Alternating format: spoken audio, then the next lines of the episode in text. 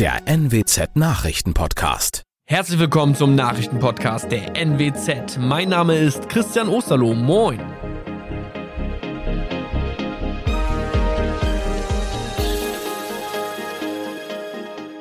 Und das sind die Themen des Tages. Aufatmen in Oldenburg, Joe lebt. Schuss fällt bei Familienstreit in Zetel, drei Verletzte.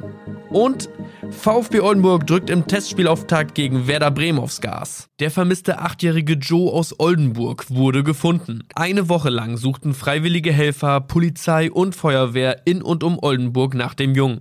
Ein Hinweis am Samstagmorgen führte zum Auffinden des geistig behinderten Jungen. Ein Zeuge hörte ein leises Weinen aus einem Gully und informierte umgehend die Polizei. Kräfte der Feuerwehr befreiten Joe aus dem Kanalsystem. Er wurde umgehend zur Versorgung ins Krankenhaus gebracht. Laut Stefan Klatte, Pressesprecher der Polizeiinspektion Oldenburg Stadt und Ammerland, war der Junge äußerlich unverletzt, allerdings unterkühlt. Nach seinen Informationen bestehe keine Lebensgefahr für Joe.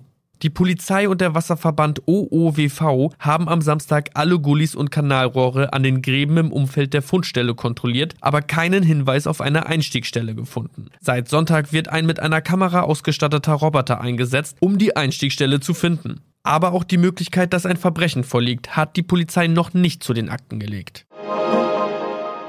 Nach dem Schuss aus einer Schreckschusswaffe bei einer Familienstreitigkeit in Zetel ermittelt nun die Polizei. Am Freitagnachmittag sei es zu einer Auseinandersetzung unter mehreren Familienmitgliedern gekommen, teilte die Polizei am Samstag in Wilhelmshaven mit. Drei Menschen im Alter von 22, 24 und 35 Jahren seien verletzt worden. Nachbarn hatten die Polizei und Rettungskräfte gerufen. Ein 22 Jahre altes Familienmitglied wurde vorläufig festgenommen, war aber am Samstag wieder auf freiem Fuß. Bei einer Durchsuchung sei unter anderem eine Schreckschusswaffe sichergestellt worden. Die Ermittlungen zu den Hintergründen dauern an.